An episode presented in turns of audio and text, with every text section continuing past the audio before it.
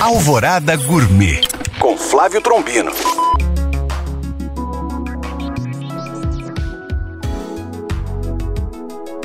Olá, meus queridos ouvintes. Em fevereiro tem carnaval e em BH não se fala em outra coisa e a folia começa cada vez mais cedo, tornando a maratona cada vez mais longa. Com isso, hoje começa uma série de receitas de sucos revigorantes. O primeiro, suco de limão capeta com gengibre. Ingredientes: 6 limões capeta, 1 litro de água, uma colher de sopa de hortelã macerada, uma colher de sopa de gengibre ralado, duas colheres de sopa de mel e bastante gelo.